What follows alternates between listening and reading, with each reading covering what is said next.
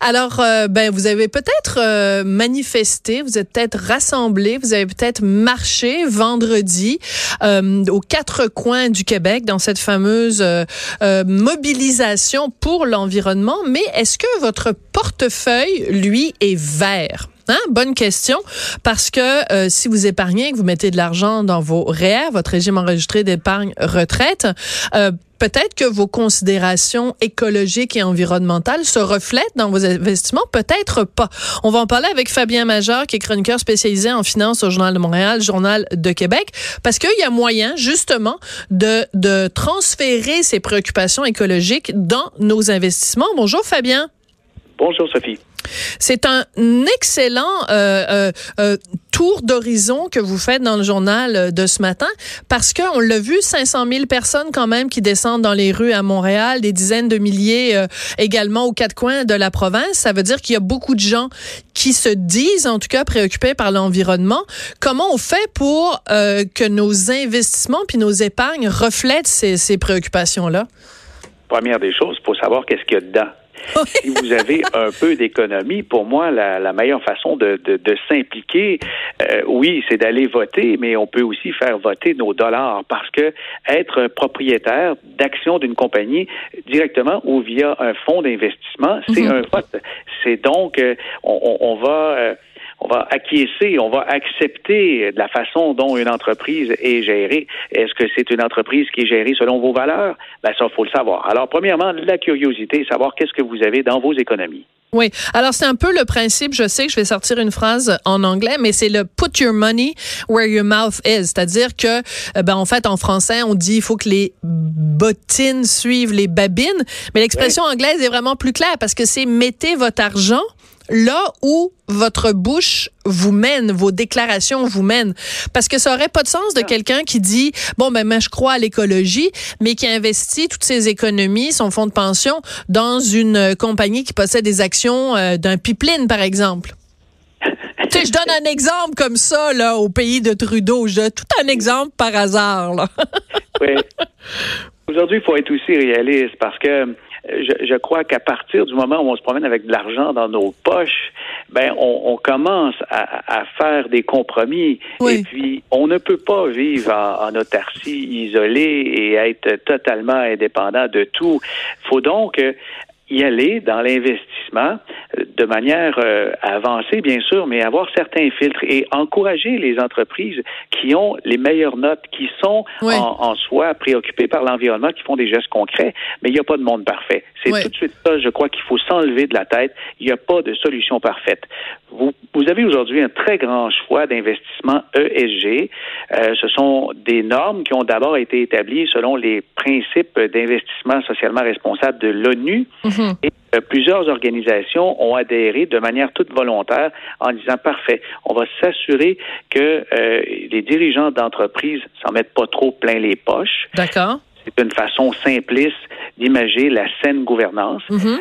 des principes euh, d'équité salariale homme-femme, que les employés soient bien traités. Et ça semble être des principes de base, mais il y a des entreprises qui s'en contrefichent. Mais tout à fait. Et puis aussi faire sa petite part pour l'environnement et s'améliorer. Donc, les principes ESG, ce sont des filtres positifs où on va récompenser les entreprises qui font un effort à ces trois chapitres. Environnement, impact social et aussi la saine administration. Mais ça me fait penser, oui. Et des résultats. Oui, euh, ça me fait penser un petit peu, puis je vais faire un parallèle qui est évidemment grossier, Fabien, mais ça me fait penser quand même pendant euh, des années où l'apartheid régnait en Afrique du Sud. Donc, euh, pour les plus jeunes, peut-être qui s'en souviennent pas, c'était vraiment une ségrégation entre les, les blancs et les noirs. Ben, il y a plein de gens qui ont dit à un moment donné, il faut désinvestir. C'est la fameuse campagne de divestment où on disait, il est hors de question qu'on investisse dans des compagnies qui euh, sont en Afrique du Sud et qui maintiennent ce régime-là en place. Donc, c'est vraiment de dire, ben, moi, j'ai des convictions politiques, sociales, euh, peu importe, j'ai des valeurs, puis je veux que les compagnies dans lesquelles j'investis respectent ces valeurs-là. Oui, absolument. Alors, le fait d'avoir des valeurs comme ça, il faut que euh, dans tous les aspects de notre vie, on puisse euh, suivre que les bobines les bottines suivent les babines. Ah, ben je suis contente, vous aussi, vous vous êtes trompé. Parce que Hugo Veilleux, qui est recherchiste à l'émission, il rit de moi, gentiment, bien sûr, il me taquine, parce que je me trompe tout le temps dans cette expression-là. J'y arrive jamais. Elle, est, elle est trop simple, c'est pour ça qu'on se trompe. Oui, alors il faut que les bottines suivent les babines.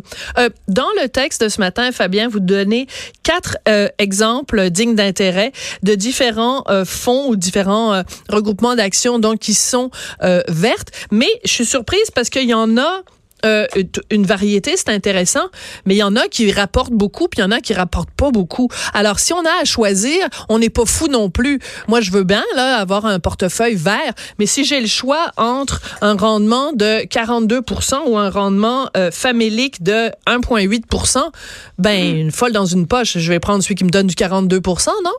Oui, bien sûr, mais ça dépend aussi de son horizon de placement parce que une, personne qui euh, aura besoin de ses capitaux dans trois quatre ans pour s'acheter une maison et veut pas que ça baisse du tout, va plutôt être portée vers les obligations vertes, par exemple d'épargne placement Québec. Mais quelqu'un que c'est pour des capitaux très long terme et puis on a déjà fait le rap pour sa maison et on sait qu'on n'a pas besoin de des sommes avant 20 ans là. Mm-hmm. Quand on a des, investissements, par exemple, dans euh, euh, l'énergie renouvelable, ben là, on s'aperçoit que les rendements commencent à être vraiment impressionnants. Là. tu viens de faire mention d'un placement d'Invesco. Mais ben oui. In Energy ETF qui, depuis début d'année, a fait 41% de rendement. Ça, c'est vraiment très fort, mais sa moyenne annualisée depuis trois ans, c'est 18% par année. C'est énorme. Oui, c'est énorme. Là, ça commence à rapporter parce qu'il y a quand même beaucoup de sociétés technologiques qui, euh, ben, effectivement, ils ont une bonne gestion, mais en plus, ils sont capables de d'avoir des résultats immédiats. Alors, ce n'est plus un, futur lointain, mais mm-hmm. euh, dès maintenant, on commence à avoir des, des, sociétés qui répondent à certaines normes, mais qui ont des rendements euh, attrayants.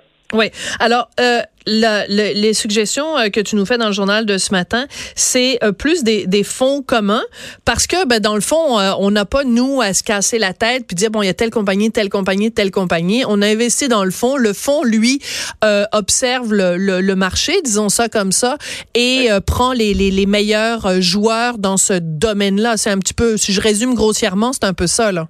Oui, c'est un peu ça, mais aussi, il, va diminuer le risque si individuellement quelqu'un ah. choisit quelques compagnies.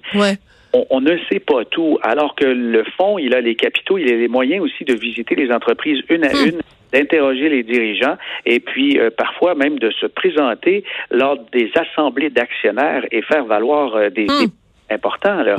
Et, c'est là qu'on a des, gros montants en jeu. Là. Comme BMO, Action mondiale, la Banque euh, de Montréal, euh, évidemment, elle administre des, dizaines, des dizaines de milliards de dollars. Elle a un poids énorme. Si elle décide d'entrer dans une entreprise, elle va influencer même le cours de l'action.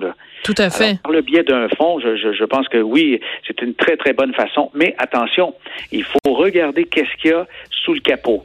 Il y a eu deux incidents. On veut pas des citrons, là, ouais. Oui, oui.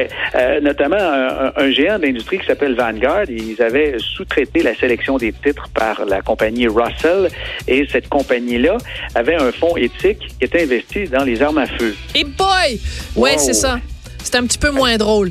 Alors, il faut en effet être vigilant. Ben, comme chaque fois qu'on investit, hein, c'est notre argent durement gagné à la sueur de notre front. Faut pas placer ça n'importe où. Fabien, toujours un plaisir euh, de te parler. Fabien Major, donc chroniqueur spécialisé en finance, Journal de Montréal, Journal de Québec, avec ses conseils sur l'investissement vert.